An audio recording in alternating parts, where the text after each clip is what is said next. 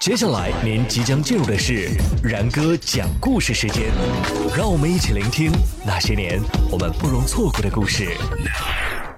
今天我们讲的故事啊，是关于人类飞行当中的一些曲折的往事。接下来的故事呢，要从一九一二年的八月二十五号这一天说起。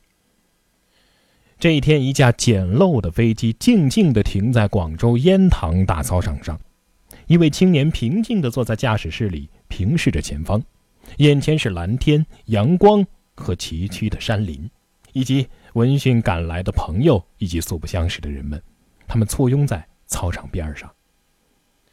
青年这个时候收回目光，轻轻的吸气，然后启动发动机，在轰鸣当中，飞机轻盈的离开了地面。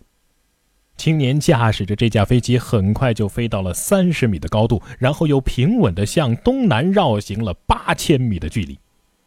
这一次，中国人驾驶着中国人自己制造的飞机，在中国的土地上创造了新的飞行记录。围观的人群当中爆发了热烈的掌声、欢呼声。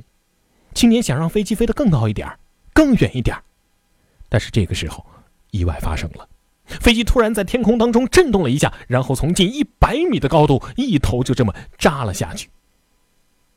当人们在飞机的残骸当中找到满身是血的青年时，他已经快不行了。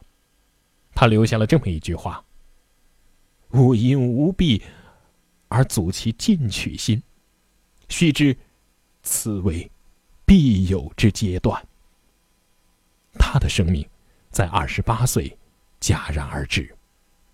他就是冯如。一八八四年。冯如出生在广东省恩平县的一个贫穷的农民家庭里，那个时候的中国人正在水深火热当中艰难度日，冯如的家里自然也不能幸免。他小的时候，四个哥哥先后都患上了一样的疾病，可是因为当时中国的医疗水平落后，父母是散尽家产，却一个都没能拯救。连续的厄运使得家里已经无力再抚养冯如，于是呢，他跟着舅舅。爬上了去美国的轮船。到了旧金山，十二岁的他在一家船厂挣得一份微薄的收入。当年美国的排华法案刚刚通过没有多久，美国社会对于中国人的歧视是前所未有的，所有的中国人都被认为是愚蠢、野蛮和落后的，只能干这种最低下的活儿。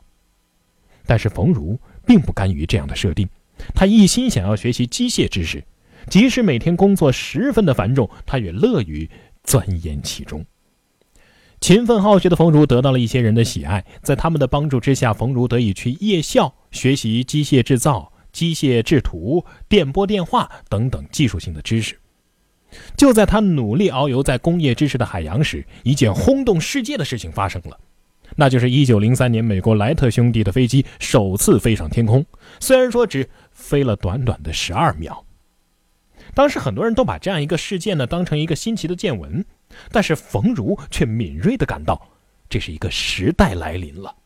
他激动地决定了自己毕生的理想，就是要从事这项最新的能够改变人类世界的科技发明。就在莱特兄弟首飞之后的第三年，一九零六年，这一年二十二岁的冯如开始制造飞机。当时几乎没有白人相信一个中国人也能够挑战成功，甚至连华侨也不相信。制造飞机得要钱呢，冯如变卖家产并且竭力的募集，也只得到了一千多美元。但是就凭这一千多美元，美国加州奥克兰市东九街三百五十九号诞生了一个广东制造机械厂，近代中国人起飞的梦想就是从这里开始的。又过了三年，一九零九年的九月二十一号，这一天，一架飞机停在了派德蒙山脉旁边的一个农场里。这是冯如历经了三年时间和无数的失败凝聚而成的心血。他自己戴着防风镜，坐在驾驶舱里。飞机周围呢，是那些充满期待，当然了，也有一些想要看笑话的人们。这个时候，距离莱特兄弟首次试飞，也就是六年的时间。那么中国人造的这飞机真的能够飞上蓝天吗？随着发动机的轰鸣，飞机缓缓地开始移动，两米、三米、五米，飞机离开地面了，现场的人们是惊呆了呀，继而爆发出热烈的掌声。冯如的飞机首次试飞就飞了八百多米，距离、滞空时间都远超莱特兄弟的飞机。于是，多家美国报纸都对这架中国人的飞机进行了报道。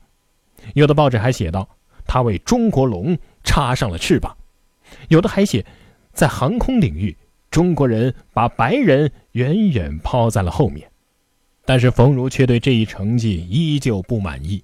他一头扎进工厂，继续研制和改进飞机。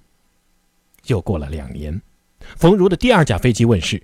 这架飞机创造了时速一百零五公里、航程三十五公里、飞行高度一百一十米的成绩，这几乎是当时世界飞机的最高水平。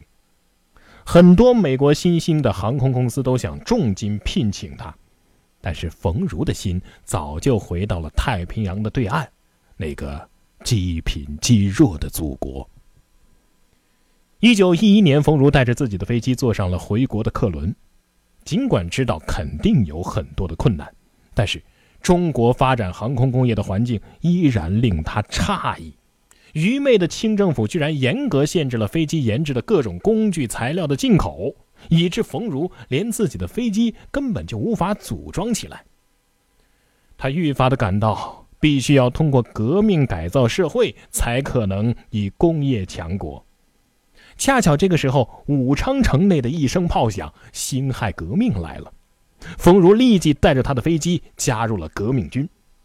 他很快组装好自己的飞机，并且亲自飞赴前线进行支援。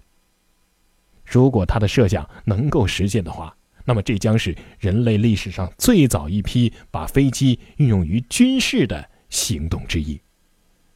没想到清帝很快就宣布退位。亚洲的第一个共和国由此建立，激动万分的冯如准备大展宏图，为祖国发展世界最先进的航空工业。为了唤起全社会的关注，他计划带着飞机到全国各地进行飞行表演。他想以此告诉国人，中国人的飞翔梦是可以实现的。他也想以此告诉国人，航空是人类未来发展的方向。他还想以此告诉国人，唯有工业才能够。复兴中华。然而，天妒英才呀！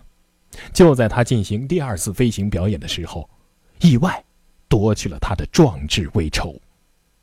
更加可惜的是，在冯如之后，他的事业也在中国被错过了。辛亥革命的成果被军阀混战所取代，中国社会的改造其实远远没有完成，而同时。世界就像冯如所预测的那样，终于是迎来了航空工业的黄金期。飞机制造技术那是一日千里，中国呢却始终在原地踏步，甚至还不如冯如在的时候。等到第二次世界大战的时候，当每个参战的大国都能够年产上万架飞机时，当日寇的飞机在咱们中国的天空狂轰乱炸时，我们呢，却只能用外国的零件拼凑出一些失败的产品。直到一九四九年新中国成立之后，我们才终于开始追赶。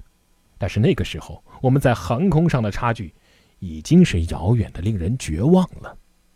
当美国的喷气式轰炸机已经能够在朝鲜战场灵巧地把炸弹丢进山洞的时候，我们的第一批飞机工人大多连真的飞机都还没有见过。仅仅依靠从国外进口的一些全套的技术图纸，中国人第一次在自己的工厂里造出了飞机。出教五、歼五、轰五，很多人似乎洋洋自得，觉得航空不过如此嘛。但是，缺少自主技术和扎实的航空工业积累，一定会付出沉重的代价的。六十年代之后，在失去了国外的支持之后，中国的航空工业再一次的举步维艰，技术是严重落后，连标准化都没有实现。自己制造的飞机是故障频频，甚至还发生过制造的批次飞机全部报废的情况。最典型的，就是运十了。那么，关于运十这架我国历史上首架国产大客机，承载着民族梦想的大飞机，它的研发和制造背后又有着怎样的故事呢？为什么运十没有能够批量的投产，没有能够提早的实现中国的大飞机之梦呢？然哥讲故事，下期节目继续为您讲述关于国产大飞机运十背后的那些不为人知的故事。